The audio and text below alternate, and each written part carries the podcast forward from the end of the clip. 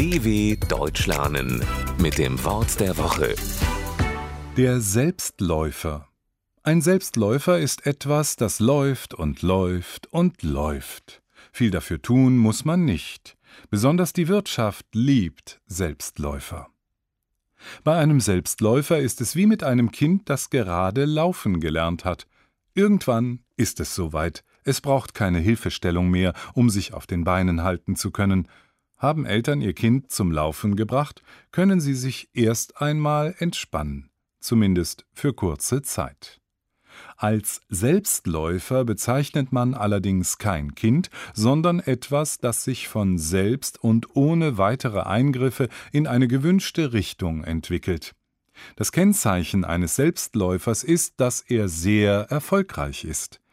Die Romane rund um den Zauberer Harry Potter sind zum Beispiel ein typischer Selbstläufer.